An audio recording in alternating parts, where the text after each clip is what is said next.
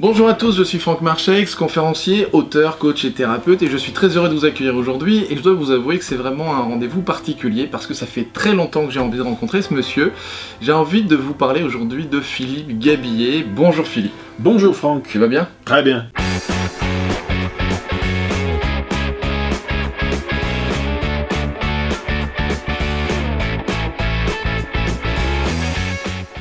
Écoutez, aujourd'hui j'ai envie de le rencontrer et j'ai surtout envie de vous le présenter. Vous le connaissez probablement, vous avez déjà vu des vidéos de lui, notamment sur l'optimisme. Je sais que tu as monté la Ligue des optimistes. Voilà, j'ai été un de ceux qui a monté la Ligue des optimistes de France, puisque c'est un mouvement mondial. Nous, on a monté la France. C'est ça.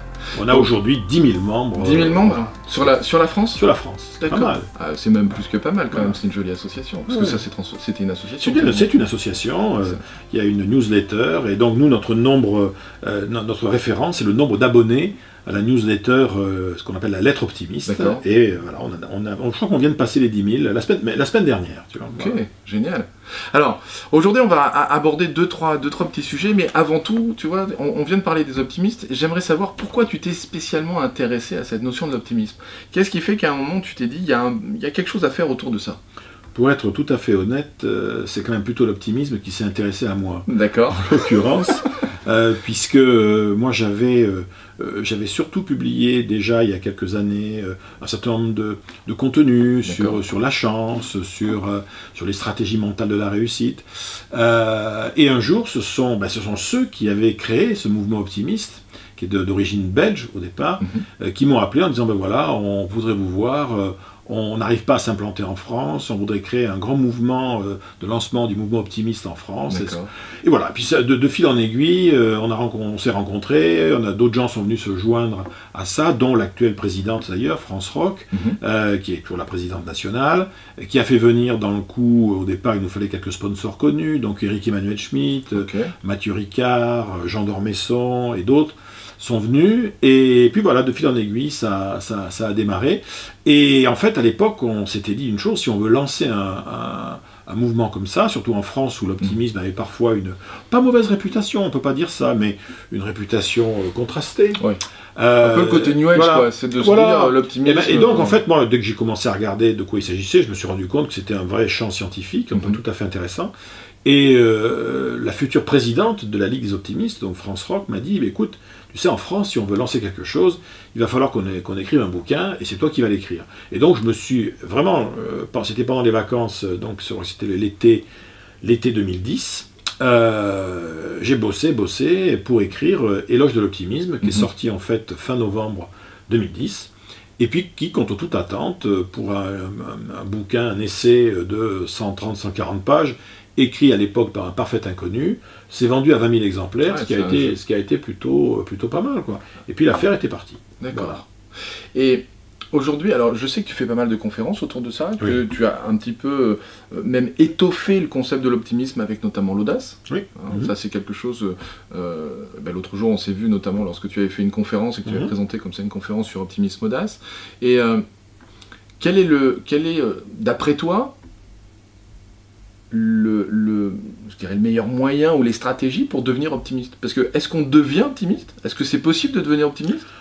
Oh, oui, en ce sens, oui, oui, devenir optimiste. En tout cas, euh, travailler son rapport à soi, son rapport aux autres, Ouais. son rapport au monde dans une perspective plus optimiste, ça c'est jouable. De toute façon, l'optimisme en tant que tel, euh, c'est pas uniquement un trait de caractère. Parce que si Ouais. c'était qu'un trait de caractère, c'est un sous-entendu, euh, c'est un- une variable de personnalité qui se met en place pendant l'enfance à l'adolescence et, et qui se, on va dire, se vitrifie un peu à l'âge adulte. Bon, si c'était comme ça, ça serait un peu compliqué, comme tout ce qui est trait de caractère stable. Mais c'est pas que ça. C'est-à-dire que l'optimisme, c'est- il y a certes cette dimension, mais c'est aussi une attitude mentale. Mhm. C'est-à-dire, on pourrait presque dire, c'est un comportement. Mhm. Euh, et en tant que comportement, on peut décider de le travailler. Moi, je peux parfaitement être dans une personne. Aujourd'hui, par exemple, imagine, je suis dans un état d'esprit pour des raisons qui me sont personnelles, Mhm. Morose, euh, j'ai vraiment l'impression que les choses tournent mal, etc. Il se trouve que j'ai une réunion à animer Mhm. avec des collaborateurs, et là, il va falloir un peu que je réveille tout le monde. Voilà, il y, a, il y a un problème aussi technique derrière. Ouais. C'est-à-dire que il- un optimiste, c'est quelqu'un qui, de toute façon, euh, développe deux choses. Il y a une espèce de confiance a priori dans l'avenir, D'accord. Ça va bien se passer, on, devrait pouvoir s'en sortir, euh, il y a des solutions. Donc c'est une espèce de confiance a priori, donc il va falloir travailler cette dimension-là. Et il y a une deuxième dimension dans l'optimisme, c'est la conviction, c'est ça qui nous rend optimiste, que même en cas de difficulté, de problème, etc., au moins on, saura réagir. Mhm. Donc l'optimisme, intellectuellement, c'est un pari. D'accord. C'est un pari. C'est un pari sur euh, mes forces contre mes faiblesses, sachant que les deux existent. Mhm. C'est un pari sur tous les domaines sur lesquels j'ai des marges de manœuvre contre tous ceux sur lesquels j'en ai pas, mhm. sachant que les deux existent. Mhm. C'est une pari sur les solutions contre les impasses. Voilà. Donc on est sur, euh, c'est un pari de, c'est le pari sur Eros contre Thanatos. C'est le, pari sur la vie. Et d'ailleurs, de ce point de vue-là, euh, c'est un point important à, à garder à l'esprit, c'est que tu vois, un optimiste, c'est pas obligatoirement quelqu'un qui positive. C'est un point qui est tout à fait essentiel. Ah oui, positive. Non, mais positiver, c'est quelque chose de. C'est autre chose. Mm. Euh, d'autant plus que dans le monde dans lequel on vit, il y a des situations, des situations sociales, mm-hmm. des situations parfois euh, liées, tu vois, les attentats, les machins. Franchement, positiver, moi je trouve ça indécent. Mm-hmm. On n'a pas. Il y, a des choses qu'on positive pas. Des gens qui perdent un enfant, ça se positive pas. Mm-hmm. Euh, des gens qui, ont perdu les proches dans un attentat, je suis désolé, on positif pas. Mhm. L'optimiste, il vous dit simplement, ça aurait été mieux que ça, ça n'arrive pas. Oui. Mais c'est arrivé. Maintenant que c'est arrivé et qu'il va falloir vivre avec, qu'est-ce qu'on pourrait bien faire avec ça? Qu'est-ce que vous allez pouvoir faire avec ça? Le temps, il y, a, le temps de la souffrance va passer, puis le temps du deuil, puis le temps du recueillement, puis tout ça. Puis à un moment donné, un jour, euh, la vie commence à retrouver son chemin euh, à travers la relation à l'autre, euh, à travers voilà, une vision peut-être renouvelée aussi de son environnement, de son décor de vie, de soi-même et de ses priorités. après, peu importe. Mais voilà, donc l'optimiste, c'est un sujet optimisant. Mm. C'est-à-dire que je suis là pour optimiser le réel. Mm. Je ne vais pas te dire que ce que tu vis c'est génial, c'est pas le cas. Mais on peut faire des trucs avec ça. Oui. Et, c'est ce qui m'a d'ailleurs euh, conduit aussi à, créer des liens avec la chance. Mm. Par exemple, la notion de chance ou de malchance est une notion totalement euh, relative. Celui qui a, donné un bon concept là-dessus, c'est Jim Collins. ce qu'il appelle le, dans, le même principe que le retour sur investissement, c'est le return on luck. Parce mm-hmm. le return on luck, enfin plutôt le return on chance. C'est-à-dire que ça peut être le return on good chance ou le return on bad chance. Euh, ce qui est important, le chanceux, c'est quelqu'un qui a une vraie capacité à travailler son return on. Mm. Quand il m'arrive un truc positif, que je le développe. Quand il m'arrive un truc négatif, j'en fais autre chose, je rebondis, je m'en sers, voilà. Donc euh, cette dimension d'optimisation de, l'optimisme est, absolument centrale, et ça, ça se travaille. Et quelle est la meilleure façon de travailler son propre optimisme? C'est la question que j'allais te poser, c'est quel est le meilleur ah, ben, conseil? Comment tu développes ça? Le meilleur conseil, c'est je le dis de façon volontairement un peu provocatrice, mais à partir de maintenant, même si vous n'êtes pas, vous pas optimiste, c'est pas grave, faites semblant. Ouais. Faites semblant. Euh, devenez celui qui va. Euh, d'abord, une fois, vous aurez bien compris comment ça fonctionne, puis c'est pas compliqué. franchement, euh, point de vue optimiste, il est. quand tu vois, tu dis, voilà, il y a des verres qui sont même plutôt à moitié vides qu'à moitié pleins. on va parier sur le fait que les choses peuvent s'améliorer. Mm-hmm. C'est pas doivent, c'est peuvent s'améliorer. Et qu'on a une, une vraie croyance dans les effets de la pensée et de l'action sur le monde. Donc à partir de maintenant, je vais tenter, dans une situation réelle, d'essayer d'insuffler un peu, d'inspirer un peu d'optimisme sur mes enfants, sur euh, mon conjoint, mes collaborateurs, mes, mes, amis, euh, voilà, dans les conversations de salon, de bistrot, hmm. euh, de comptoir. Voilà. Être quelqu'un qui dit simplement, attention, est-ce que tu ne penses pas que là où on est bon, ça va nous apprendre plus de choses que là où on n'est pas bon? Oui. Tu penses pas? Est-ce que tu me dis qu'on va se casser la figure, mais c'est sûr et certain. Quoi. Il n'y a aucune chance que quoi que ce soit s'améliore un jour. Il y a pas de... Si ça s'améliorait, par exemple, ça voudrait dire qu'il s'est passé quoi hmm. L'idée étant de, créer un doute, dans le fond, non pas chez les pessimistes, hmm. j'insiste. Hmm. Il s'agit de créer un doute et une faille dans le pessimisme que nous avons en chacun d'entre nous, et qui simplement chez certains est plus actif que d'autres. Dans le comportement pessimiste, en fait. Tout à fait. Parce que du coup, on le, ramène tout à une notion de comportement. Oui, on est dans une logique de comportement, alors, ou plutôt ce qu'on appellerait, alors, en, psychologie sociale, on appellera ça une attitude.